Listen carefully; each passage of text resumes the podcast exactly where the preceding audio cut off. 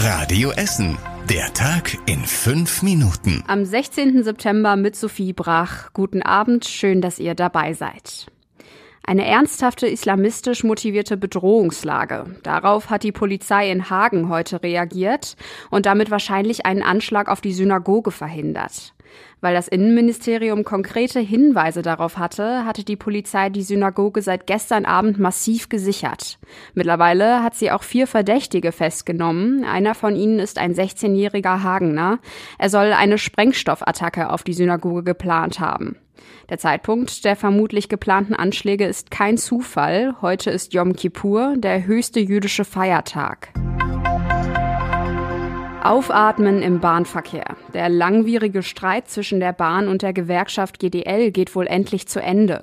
Die beiden haben sich im Tarifkonflikt auf höhere Löhne für Lokführer und Corona-Prämien geeinigt. Damit ist GDL-Chef Klaus Weselski jetzt endlich zufrieden. Wir haben die Zeit genutzt und ein Paket geschmiedet, das aus Sicht der GDL das ist, was unsere Eisenbahnerinnen und Eisenbahner verdient haben. Das bringt Erleichterung für alle Bahnfahrer. Einen weiteren Streik der GDL gibt es jetzt erstmal nicht mehr. Späte Reaktion von Rot-Weiß Essen. Nach den heftigen Fanrandalen am Dienstag hat sich RWE-Chef Markus Uhlich entschuldigt. Er sagt, dass eine rote Linie überschritten wurde. RWE prüft jetzt unter anderem Stadionverbote und Vereinsausschlüsse, will ansonsten aber noch nicht öffentlich über die Folgen sprechen. Nach dem Spiel zwischen RWE und Münster haben sich rund 100 Fans von beiden Teams geprügelt. Dabei wurden unter anderem Ordner verletzt. Außerdem wurde ein völlig unbeteiligter Rentner die Treppe heruntergestoßen und schwer verletzt. Die Schüler der Bückmanns Hofschule in Altenessen konnten heute ihren Augen kaum trauen, denn der Schulbus zum Sport kam pünktlich. Radio Essen hat gestern darüber berichtet, dass viele der Busse an den Essener Schulen aktuell nicht kommen. Einige Kinder hatten deshalb in diesem Schuljahr nur selten Sportunterricht.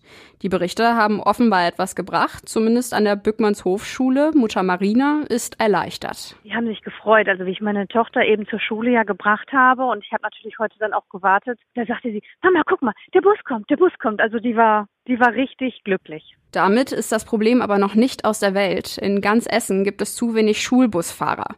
Deswegen werden auch weiterhin Fahrten kurzfristig ausfallen.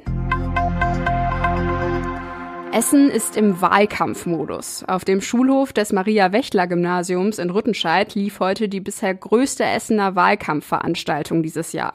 Sechs Bundestagskandidaten haben da diskutiert, vor allem zwischen Andrea Pousset von der AfD und linken Kandidatin Eski Güjelda wurde es sehr hitzig. Wir wollen doch die Diskussion sachlich führen, also beschweren Sie sich nicht und dann führen Sie diese Diskussion. Sie sind nicht bei der Tic-Tac-Toe-Pressekonferenz, setzen Sie sich hin bitte. Ende nächster Woche werden die Schüler des Maria-Wächtler-Gymnasiums sogar selbst politisch aktiv.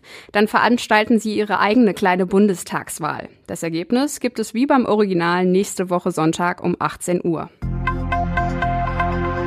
Die Feuerwehr hier in Essen musste heute ihre grünen Chemieschutzanzüge rauskramen. In einem Altenheim in Rüttenscheid gab es einen Chemieunfall. Im Technikraum des Heims an der Girardet-Straße hat ein Mitarbeiter zwei Flüssigkeiten gemischt. Plötzlich gab es eine chemische Reaktion. Der Mitarbeiter hat direkt alle Türen geschlossen und die Bewohner gewarnt. Das hat eine größere Katastrophe verhindert, sagt die Feuerwehr. Der Mitarbeiter musste mit Atemproblemen ins Krankenhaus. Feuerwehrleute mit dicken grünen Schutzanzügen haben die Chemikalien in einem Fass nach draußen gebracht. Das Altenheim kümmert sich jetzt um die Entsorgung der Chemikalien. Und zum Schluss der Blick aufs Wetter. Heute Nacht bleibt es trocken, wie in den nächsten Tagen auch. Morgen werden es bis zu 20 Grad. Dazu gibt's allerdings viele Wolken. Und so geht es dann am Wochenende weiter. Die nächsten Nachrichten aus Essen gibt's bei Radio Essen wieder morgen früh ab 6 Uhr. Wir wünschen euch einen schönen Abend.